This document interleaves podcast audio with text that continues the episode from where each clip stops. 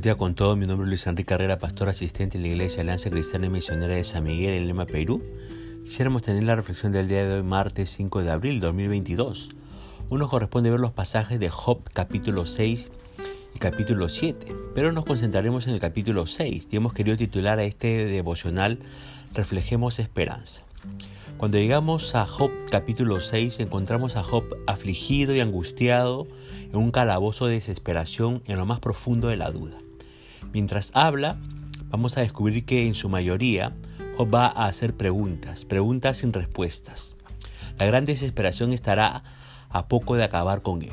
Usted recordará que en nuestro último devocional vimos que gran parte del problema es que quienes se supone que son sus amigos le han dicho palabras que lo han hundido más en su depresión. En esta escena ellos están trabajando para la desesperación.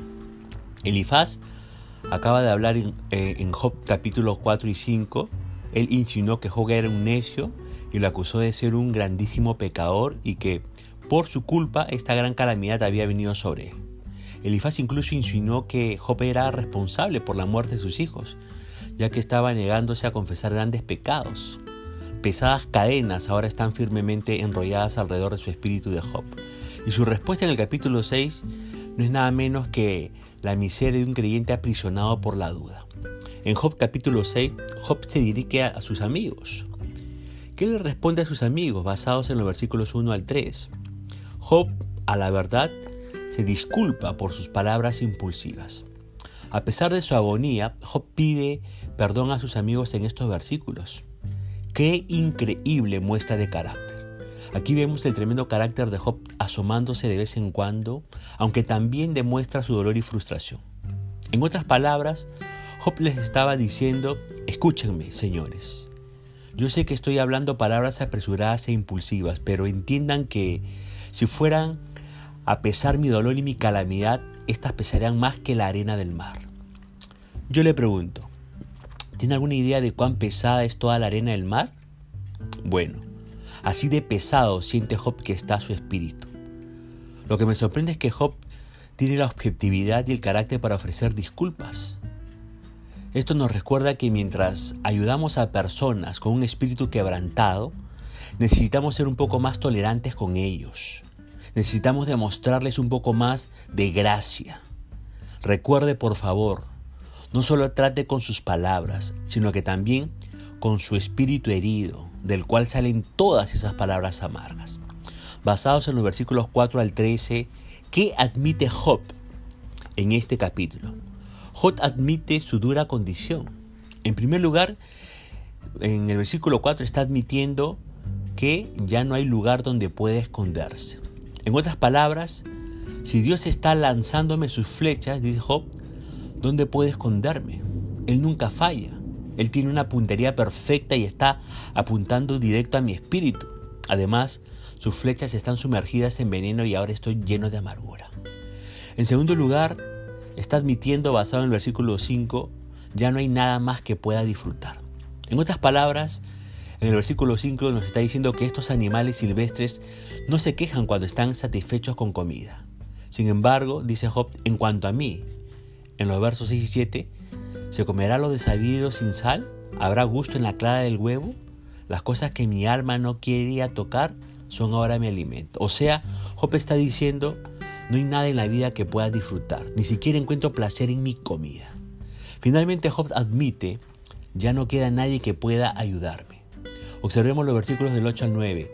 Quien me diera que viniese mi petición y que me otorgase Dios lo que anhelo, y que agradara a Dios quebrantarme, que soltara su mano y acabara conmigo. A causa de su dolor, Job quería darse por vencido, quería ser liberado de su aflicción y morir. Dios le negó su petición porque tenía un plan superior para él. Nuestra tendencia, fíjese, como la de Job, es querer darnos por vencidos y huir cuando las cosas se tornan difíciles. No es muy difícil confiar en Dios en los buenos tiempos, pero tener que confiar en Dios durante los tiempos difíciles prueba nuestra fe al máximo y nos ayuda a desarrollarla. Por eso, en sus dificultades, ya sean pequeñas o grandes, tenga la confianza de que Dios está en control y que Él cuidará de usted. En el versículo 10 Job dice, Señores, quiero que sepan que si Él acaba conmigo, yo no he negado o maldecido a Dios. ¿Y cómo debe haber odiado Satanás al escuchar esas palabras? Satanás ha estado deseando oír a Job blasfemar del carácter de Dios, sin embargo, Job no lo va a hacer. Pero no elevemos a Job a un estatus de superhéroe. ¿Por qué? Porque mire lo que dice Job en el versículo 12. Parafraseándolo, él dice, ¿qué se creen? ¿Que estoy hecho de piedra? Sé que puedo resistir varias cosas, pero si creen que puedo resistir como el bronce, están muy equivocados. Soy de carne y hueso. ¿Qué más sigue diciendo en el versículo 13? Job continúa diciendo, de hecho, no puedo valirme por mí mismo y todo auxilio me ha faltado. Job dice, esto es más de lo que puedo soportar. No estoy hecho de piedra o de bronce, soy de carne y hueso. Soy un hombre débil, frágil y enfermo. Y escúcheme por favor. Alguien dijo lo siguiente. El espíritu es lo suficientemente fuerte como para soportar el peso de un cuerpo herido. Pero el cuerpo no es lo suficientemente fuerte como para soportar el peso de un espíritu herido. Ahora, esta es la razón por la que cuando estamos desanimados, también estamos cansados. Nuestro cuerpo no puede soportar un espíritu cansado y sin esperanza. Cuando encontramos descanso para nuestra alma, encontramos fuerzas para nuestro cuerpo. Y Job le admite a sus amigos que su condición emocional es triste y desesperanzadora. Él no puede soportar más de los golpes de la desesperación. Sin embargo, a pesar de su desfallecimiento en este calabozo, Job pide disculpas por sus palabras impulsivas y también admite su dura condición. Ahora, basados en los versículos 14 al 23 de este capítulo, ¿qué pide Job a sus amigos? Job, fíjese, pide compasión de verdad. Note el triste pedido de Job en el versículo 14. El atribulado es consolado por su compañero, aun aquel que abandona el temor del omnipotente. ¿Puede imaginarse esta escena? La lástima que deben haber provocado estas palabras en los amigos de Job. ¿Puede imaginarse esta escena con Job? Él está cubierto de llagas, atormentado del dolor, llorando la muerte de sus hijos, sentado sobre la ceniza del basurero de la ciudad, rogando, no por dinero como dice el versículo 22 de este capítulo, sino por ayuda o rescate como dice este verso 23. Él no está pidiendo comida o ropa o protección. Él solo quiere un poco de amabilidad y compasión. Y basados en el versículo 21 de este capítulo, ¿qué sentimientos presentan los amigos de Job? Los amigos de Job, sin embargo, tienen miedo tienen miedo de que si se asocian demasiado con Job, entonces Dios les podría mandar el mismo juicio sobre ellos. Así que estos amigos no van a identificarse mucho con Job o mostrarle mucha simpatía, ya que eso podría enfurecer a Dios según ellos. Ahora, según el versículo 15, ¿con qué los compara Job a sus amigos? Job los compara como un río del desierto. En este verso Job les dice que son como corrientes de aguas impetuosas.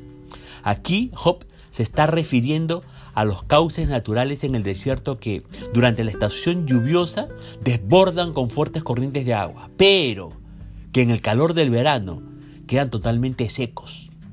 Hawk dice, estoy aquí, junto a ustedes, esperando encontrar un poco de agua que refresque mi alma, pero al final del día ustedes no tienen nada que ofrecerme. En otras palabras, ustedes no pueden darme ni siquiera una gota de compasión. Job necesitaba palabras refrescantes de esperanza, pero lo que escuchaba era tan seco como un desierto. El agua refrescante era lo que esperaba, pero fue la decepción lo que experimentó Job. No solo los amigos de Job han fallado en ofrecerle compasión de verdad. Por eso, ¿qué les pide Job a sus amigos? Según los versículos 24 al 30 de este capítulo.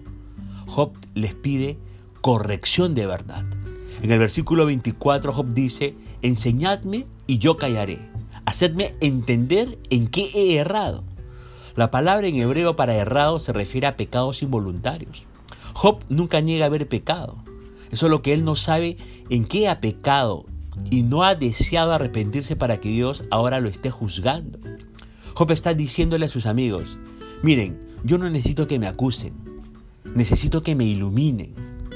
Muéstrenme mi falta, muéstrenme mi pecado, que estoy listo para confesarlo. Por supuesto que estos amigos no lo hacen porque no pueden, no tienen idea. Así que a cambio le ofrecen consejos triviales y condescendientes. Ahora yo le pregunto, ¿No le cansa? ¿O no le aburre cuando alguien trata de darle un consejo, pero usted sabe que esa persona realmente no siente el peso de su situación y que su consejo es vano, desinformado o dado con aire de superioridad? Escúcheme por favor. La verdadera compasión abre la puerta para un consejo sabio. Incluso cuando es desafiante y no, y no trae palabras de reprensión. Identificarse con la persona que sufre es la primera parte de dar un buen consejo. Aquí le dejo algunas palabras y acciones de esperanza que desean algunas personas desesperadas. A aquellos llenos de vergüenza, dígales, la gracia y el perdón te salen al encuentro.